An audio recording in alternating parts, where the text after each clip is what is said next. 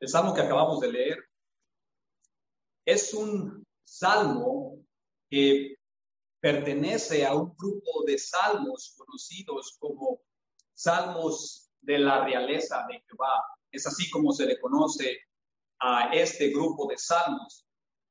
Está el Salmo 47, está el Salmo 93, está el Salmo 96, está el Salmo 97 y está el Salmo 98. Así es como se le conoce a este grupo de salmos.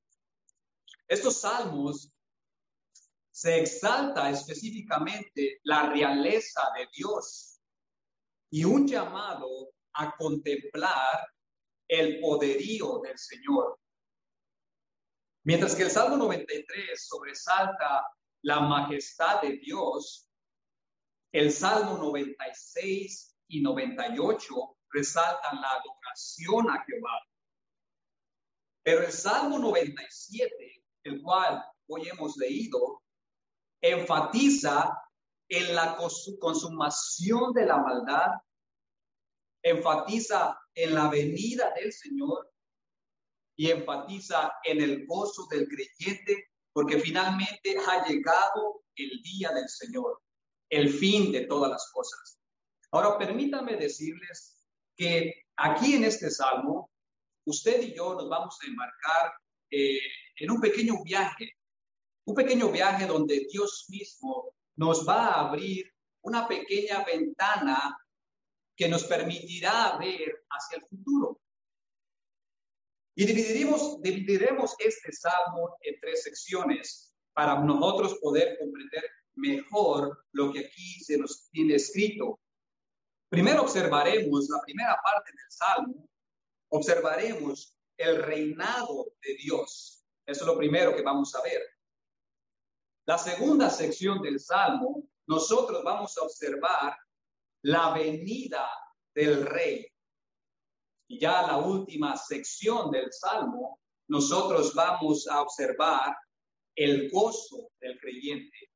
Son estas, estas tres cosas que nosotros vamos a poner toda nuestra atención, nuestro corazón. El reinado de Dios, la venida del rey y el gozo del creyente. Así es que veamos que en primer lugar el salmista, note ustedes hermanos, que el salmista abre este maravilloso salmo en el primer versículo, si usted nota ahí en su Biblia, con una verdad absoluta, con un sello que plasmó a través de toda la Sagrada Escritura. Y el sello es este. El Señor reina. El Señor reina. Lo que se está tratando de hacer aquí, o lo que está tratando de hacer aquí el salmista, si nos damos cuenta, es traer a la mente el pensamiento de mayor importancia que nosotros deberíamos tener. Jehová reina por sobre todas las cosas. Y de esta manera, noten ustedes que el salmista nos está llevando a poner nuestra mente en el ser de Dios.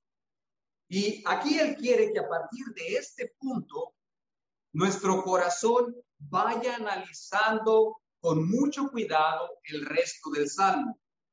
Pero nuestra prioridad, hermanos, se encuentra en el ser de Dios.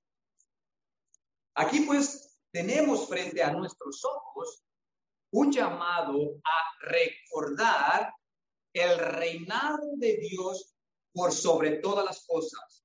Aquí tenemos un llamado a no perder de vista la total y absoluta soberanía de nuestro Dios.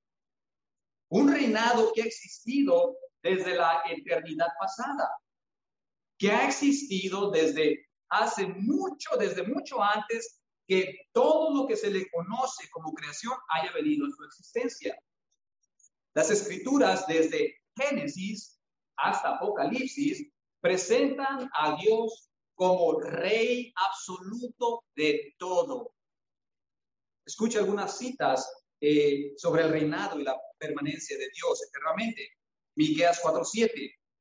El Señor reinará sobre ellos en el monte de Sión. Daniel 4:3. Su reino es un reino eterno y su dominio de generación en generación. Lamentaciones 5:19.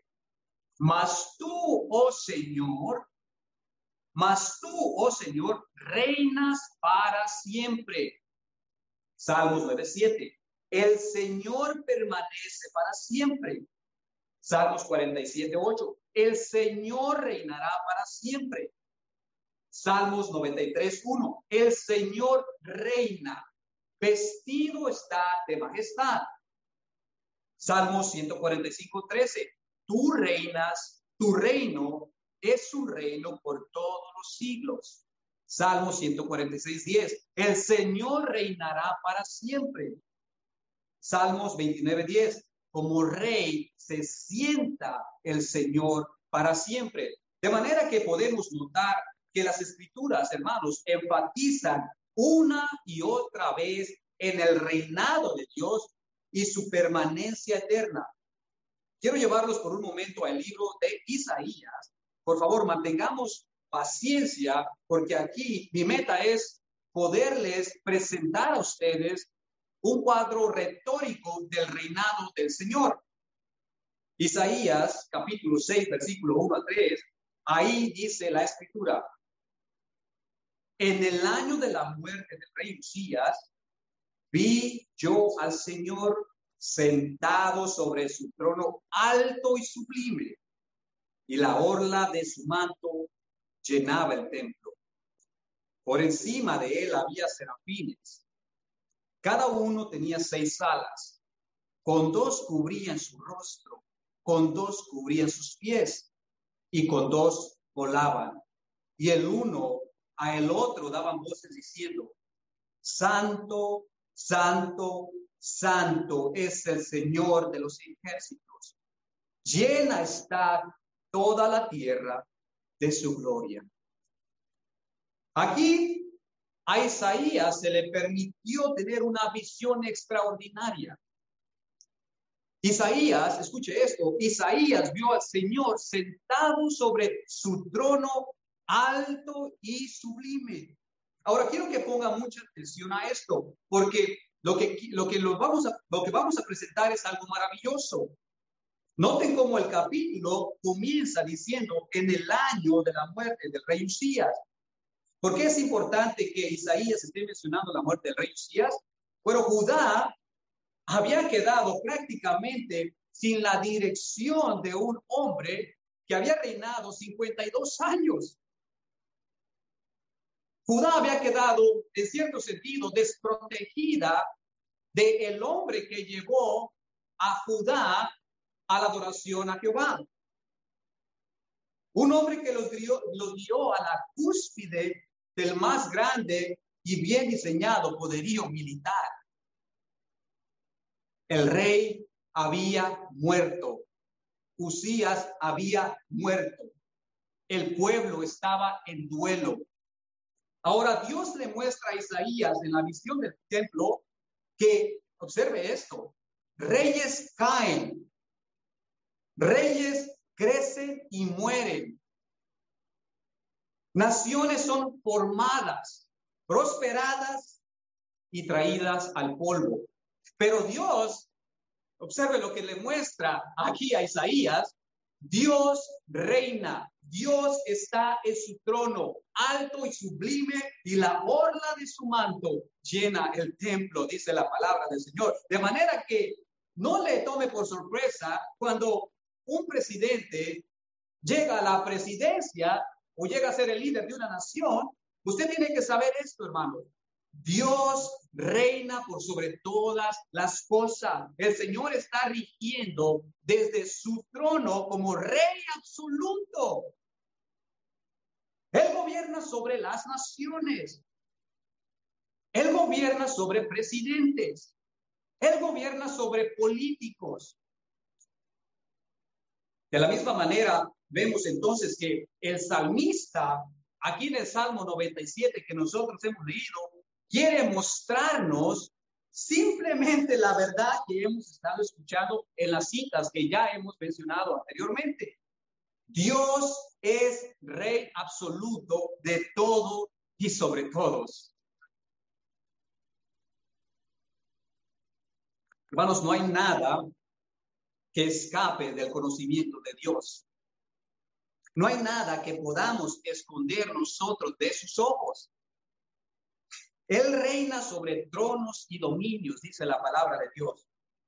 Él conduce a las naciones de acuerdo a su voluntad y no existe ninguna molécula, ni ningún átomo, ni ninguna criatura que no esté bajo su dominio. Y esto, por supuesto, está incluyéndolo a usted y a mí. Él reina sobre toda su creación. No importa si usted dice, yo no creo en Dios, eso no significa, hermanos o amigo que me escucha, no significa eso que usted no esté bajo el dominio de este rey. Ahora el versículo 2, si nota usted bien, el versículo 2 nos dice que el fundamento de su trono es justicia y derecho. Justicia y derecho. Esta es una característica que rodea el trono del Señor. Y cuando hablamos del trono de Dios, prácticamente estamos hablando de su esencia. En otras palabras, este no es un rey corrupto. Este no es un rey que usted pueda sobornar. Este no es un rey que eh, permitirá que la injusticia sea dejada pasar por alto. Este es un rey que reina con rectitud. Por supuesto, el rey que estamos hablando es Dios mismo, es Dios mismo aquí. Ahora, notemos la segunda parte del salmo. Note bien que aquí el salmista menciona a la venida de este rey. Desde el versículo 3, y nota usted ahí en su Biblia, hasta el versículo 7, el salmista quiere que sus lectores se den cuenta. Noten bien, él quiere que los que están leyendo se den cuenta de que la venida de este rey será poderosa y será tan evidente, querida iglesia, será tan evidente que no se podrá ocultar este maravilloso hecho. No se podrá ocultar. En primer lugar, esta venida será con gran poder. Observe el versículo 3. El versículo 3 dice, fuego va delante de él y quema a sus adversarios en derredor. El versículo 4, sus relámpagos iluminaron al mundo, la tierra vio y se estremeció. Versículo 5. Como cera se, se los montes ante la presencia del Señor. Ahora, hermanos, es evidente que no hay nada que pueda contener su venida. Ahora, ¿quién es este rey que viene con semejante poder? ¿Quién es este rey que viene a regir? Bueno, pues la mayoría de los comentaristas mencionan que lo que aquí se está refiriendo el Salmo 97 es a la segunda venida de nuestro Señor Jesucristo. Aquel día en el cual Él descenderá con gran poder, aquel día que Él descenderá con gloria, aquel día en el cual ante su presencia se derretirán los montes, aquel día en el cual ya no vendrá como el portero que fue llevado al matadero, sino que vendrá, escuche esto, vendrá como rey dominante, vendrá como juez supremo de todo y de todos. Esto es lo que está haciéndonos saber el salmista aquí. Iglesia, Cristo, escuche esto, descenderá desde los cielos y la creación misma no podrá contener su gran poder y su gloria. Yo no sé si me escuchó. Cristo descenderá desde los cielos y la creación misma no podrá contener su poder y su gloria. En el libro de Apocalipsis 6, el capítulo 6, en el versículo 12, Ahí se nos habla que justo antes de la venida del Señor, Habrá un gran terremoto, dice la Biblia, y el sol se pondrá negro como silicio hecho de cerda, y toda la luna se volverá como sangre, y las estrellas del cielo caerán a tierra como la higuera deja caer a sus higos verdes al ser sacudida por sus fuerte viento.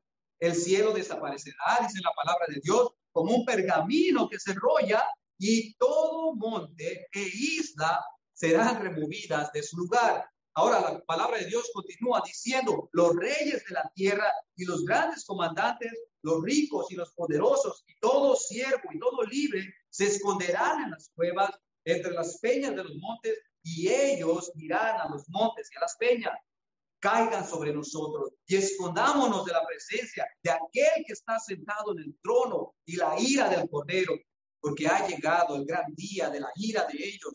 ¿Y quién podrá sostenerse?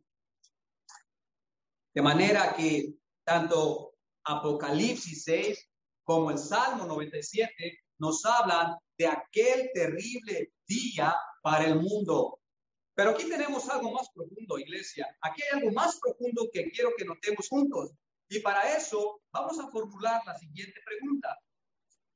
¿Por qué el Salmo 97 y otras referencias bíblicas están describiendo una venida con gran furia del Señor? ¿Por qué? Bueno, pues creo que el versículo 3 y el versículo 7 nos da la clave y si ponemos atención ahí, nosotros vamos a poder entender el propósito de este poderoso evento. Observe la maravilla que nos está presentando aquí nuestro Dios. El versículo 3 dice así, fuego va delante de él y quema a sus adversarios en derredor. Aquí está entonces lo primero que sabemos de él, que es del cual vendrá. Él viene con gran poder para destruir a sus adversarios pero también viene con gran poder para destruir a los idólatras, dice ahí la palabra de Dios. El versículo 7, si lo leemos, dice de la siguiente manera, sean avergonzados todos los que sirven a imágenes talladas, los que se glorían en los ídolos.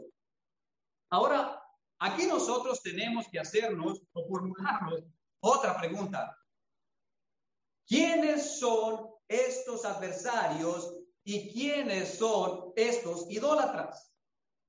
¿De quiénes está hablando aquí el salmista? ¿De quiénes está hablando la palabra del Señor?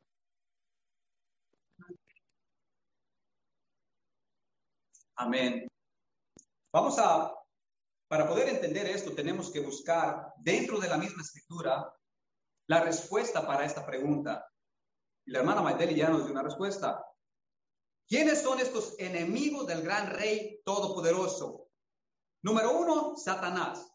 Apocalipsis 12:7 dice, entonces tuvo guerra en el cielo, Miguel y sus ángeles combatieron contra el dragón, que es Satanás. Y también Mateo 13 nos habla del Señor Jesús en la parábola del sembrador de este enemigo. Así es que Satanás es un enemigo del Señor Jesús. Otro enemigo son los demonios. Marcos 5 nos habla que el Señor Jesús expulsó a una legión de demonios que estaban en el hombre gadareno y estos demonios se oponen al avance de este rey. Otro enemigo es la muerte. Isaías 25:8 nos dice que Dios mismo destruirá la muerte para siempre. Y Primera de Corintios 15:26 nos afirma que el último enemigo que va a ser destruido es la muerte. Pero hay otro enemigo, iglesia, hay otro enemigo que la Biblia nos menciona y aquí es donde quiero que pongan con mucha, con mucha atención lo que se nos va a decir. El otro enemigo de que habla la palabra de Dios es el hombre. Es el hombre. Es aquellos que no han creído el Evangelio de Jesucristo. Es aquellos que no han seguido a Dios. Es aquellos que no han aceptado al Cordero de Dios. Observe la categoría que se ha puesto aquí, porque también recuerde que el Salmo 97 dice que vendrá sobre sus enemigos, pero también vendrá para destruir a los idólatras. Y aquí Apocalipsis nos permite ver estos eh, personas que entran en la categoría de sus enemigos Apocalipsis 21.8 dice, pero los cobardes, incrédulos, abominables, asesinos, inmorales, hechiceros, y ahora escuche eso, idólatras. Y todos los mentirosos tendrán su herencia en el lago que arde con fuego y azufre, que es la muerte segunda. De manera que aquí también los idólatras están en el grupo de los enemigos de aquel rey que vendrá con gloria para regir. Es más, permíteme decirlo de otra manera. Todo hombre que comete pecado se convierte, escuche esto, automáticamente en enemigo de Dios porque no se está conformando a la ley de Dios, sino que rechaza obedecer, obedecer la ley del Señor. Pablo nos dice en Romanos 5:10 que toda persona que no tiene a Cristo es sin lugar a duda enemigo de Dios y por consiguiente idólatra. Y Romanos 3:23, observe lo que dice que todos pecaron y están destituidos de la gloria de Dios. Todos pecaron y están destituidos de la gloria de Dios. Así es que automáticamente, hermanos, al quebrantar la ley santa y perfecta de nuestro Dios, es ponerse o ir en contra de su santidad y de sus mandamientos. Me encanta lo que dice el Salmo 92, 9. Observe, porque tus enemigos, Señor, porque tus enemigos perecerán, serán esparcidos todos los que hacen iniquidad. ¿Se fijó bien lo que se ha dicho aquí, hermanos? Serán esparcidos todos los que hacen iniquidad. Ahora, ¿quiénes son todos los que hacen iniquidad? Son todos aquellos que han cometido pecado. Note que la palabra de Dios eh, lo que está haciendo aquí es para que nadie se gloríe, para que nadie se gloríe, para que nadie diga, yo merezco el cielo por lo que estoy haciendo. Aquí la escritura está encerrando por completo a todo el mundo. Y para que sepamos que la salvación pertenece solamente a nuestro Dios Todopoderoso. Así es que nadie puede decir, yo merezco el cielo por lo que yo he hecho.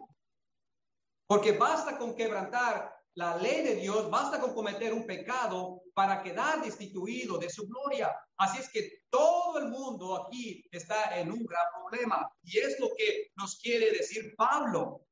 Es lo que él quiere mostrarnos. De manera que Dios, escuche esto, ha reservado este gran día que vendrá con poder y gloria, como lo hemos leído en el Salmo 97, para destruir a todos sus enemigos. Así es que Satanás está en un gran problema. Los demonios están en un gran problema. La muerte estará en un gran problema. Y el hombre que peca en contra de un Dios santo está en un gran problema. Primera de Samuel 2.10 dice, los que se oponen al Señor serán quebrantados. Desde el cielo lanza truenos contra ellos. Dios es el juez de todo el mundo. Este es el rey absoluto, hermanos, que viene eh, para quebrantar a sus enemigos. Y por favor, observe que su venida será un evento maravilloso y será un evento muy visible para todos. La tierra será testigo, como lo dice ahí, si observa bien, al final del versículo 4, los cielos serán testigos, como lo dice, observe también ahí el, el versículo 6. Israel será testigo, como lo dice el versículo 8, y todas las naciones del mundo serán testigo, como lo dice el final del versículo 6. De manera que nadie podrá decir, yo no le veré. Yo no le veré. Nadie puede decir, yo no voy a ver esa venida porque será un evento glorioso. La palabra de Dios dice que todo ojo le verá. Escuche la palabra de Dios en Apocalipsis 1.7. Él viene con las nubes y todo ojo lo verá. Aún los que le traspasaron y todas las tribus de la tierra se lamentarán.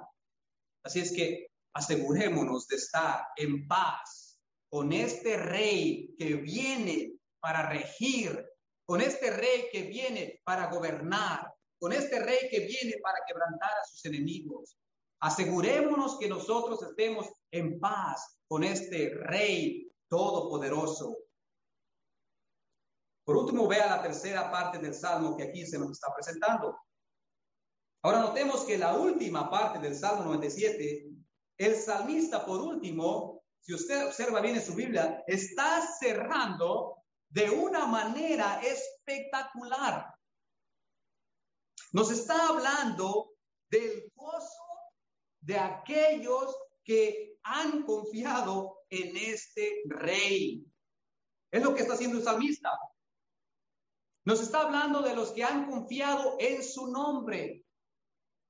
Para ellos, o sea, para los que confiaron en su nombre, para ellos, ese retorno del gran rey todopoderoso no será un tiempo de lamentaciones como para el resto del mundo.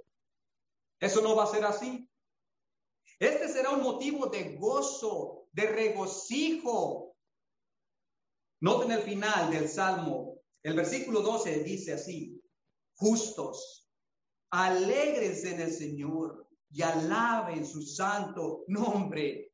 Ahora permítanme decirle lo siguiente. Aquí hay una palabra clave que yo no quiero que usted pierda de vista. Quiero que pongamos atención en la palabra justo, porque noten con mucho cuidado que es por este nombre que se les está dando a conocer como aquellas personas que se alegrarán en la gloriosa venida de su rey. Los justos, los justos. ¿Y qué significa justos? ¿Por qué se les está dando este nombre? Bueno, de acuerdo al diccionario teológico Vigan, ser justo es ser recto, derecho, imparcial o equitativo. Y la Biblia afirma una y otra vez que Dios es un Dios justo. Y lo que Dios quiere o que lo que Dios requiere de los hombres es justicia, es conformidad a su ley. Ahora el problema radica, hermanos, en que nosotros no podemos alcanzar una relación correcta con Dios en nuestra propia justicia. Nosotros no podemos acercarnos en nuestra propia justicia ante un Dios santo. ¿Por qué? Porque nosotros no nos hemos conformado a su ley, a su justicia. Por lo tanto, necesitamos una justicia que sea perfecta ante los ojos de Dios. Eso es lo que necesitamos. Entonces, ¿por qué aquí el Salmo 97 se les está llamando a este grupo de personas justas. ¿Por qué? Si ya dijimos que todo hombre es pecador, si ya dijimos que automáticamente al quebrantar su ley nos convertimos en enemigos de Dios, ¿por qué se les está llamando a estas personas justos? Y aquí es donde entra el plan glorioso, maravilloso, el plan de nuestro Señor, el plan del Dios excelentísimo en la persona de Jesucristo. Es, él, es aquel que vivió, hermanos, la vida perfecta, escuche esto, y agradable al Padre.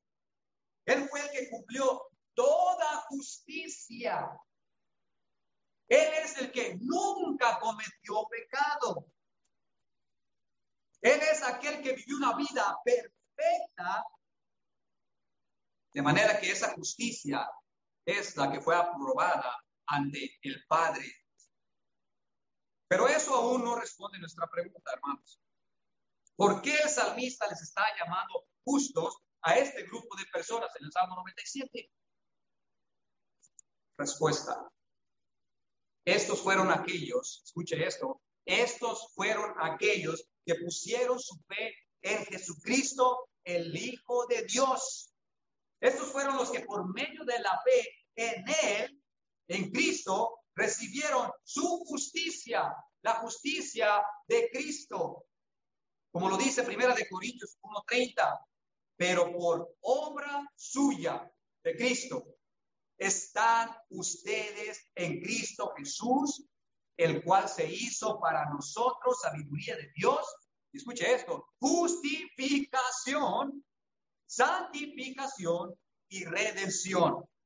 Ahí está pues lo que Pablo nos dice en Primera de Corintios 1:30. Cristo se hizo para nosotros aquellos que hemos confiado en él nuestra justicia. Y Dios nos ha vestido de la justicia perfecta de Jesucristo. Hermanos, Él es la base de nuestra aceptación ante el Padre. Él es la base de nuestra aceptación ante el Padre. No es lo que nosotros hacemos, no es nuestra justicia, es la justicia de Cristo, es la justicia de Él. Pablo nos lo dice más claramente en Romanos 4:25 que Cristo, escuche esto, fue resucitado para nuestra justificación. De manera entonces que estos son los justos que deben de alegrarse cuando Cristo vuelva a esta tierra. Quisiera eh, brevemente mencionar tres razones que el salmista menciona por la cual los justos deben de alegrarse en la venida de Cristo. En primer lugar, ¿por qué nosotros, los que hemos confiado en Cristo, debemos de alegrarnos cuando Él regrese? En primer lugar, Él menciona que nuestras almas, vea bien ahí, nuestras almas finalmente estarán seguras para siempre. Note por favor el versículo 10, donde dice, Él guarda las almas de sus santos. ¿Sabe que esa es la seguridad que tiene todo el que ha puesto su fe, su confianza en Cristo Jesús? Esa es nuestra seguridad. Nuestras almas están seguras en Él.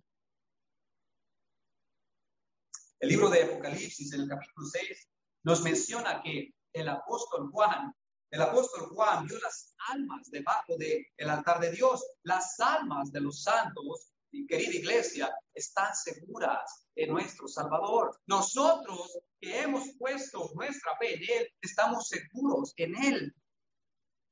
Esa es nuestra esperanza, esa es nuestra confianza.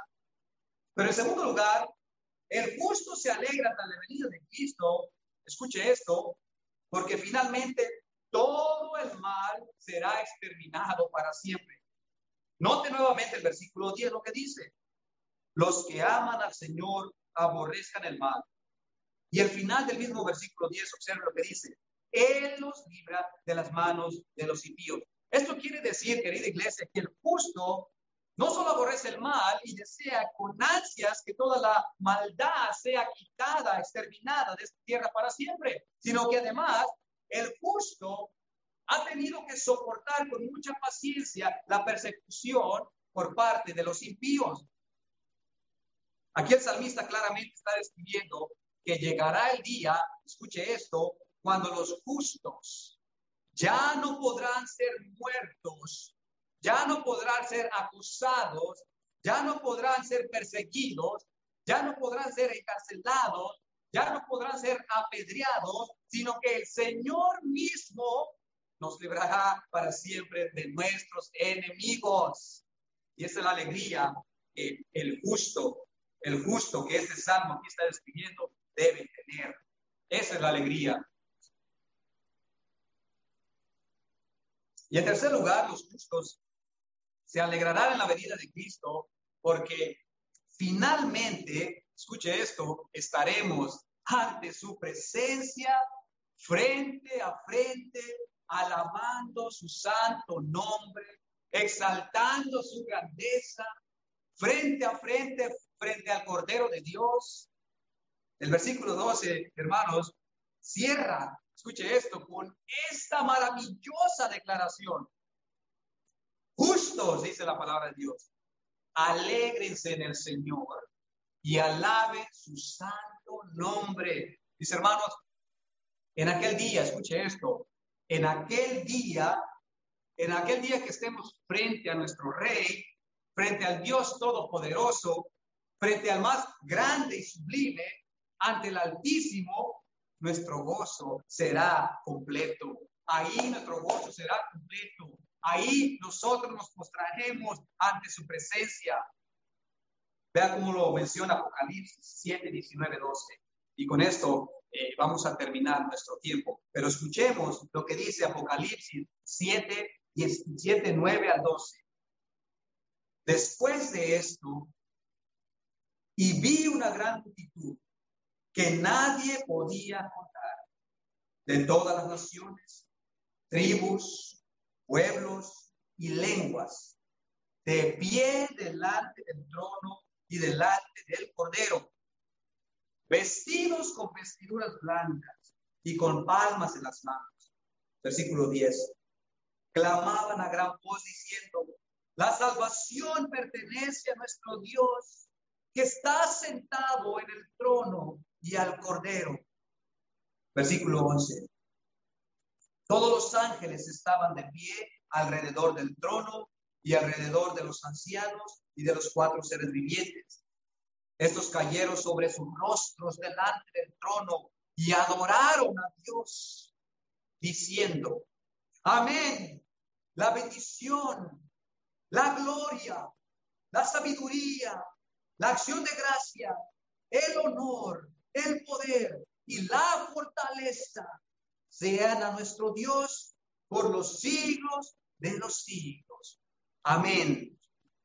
Querida iglesia del Señor, es aquí donde nuestras voces se van a unir a millares y millares de ángeles para adorar a nuestro Dios. Es ahí que por, por, fin nuestro gozo será completo.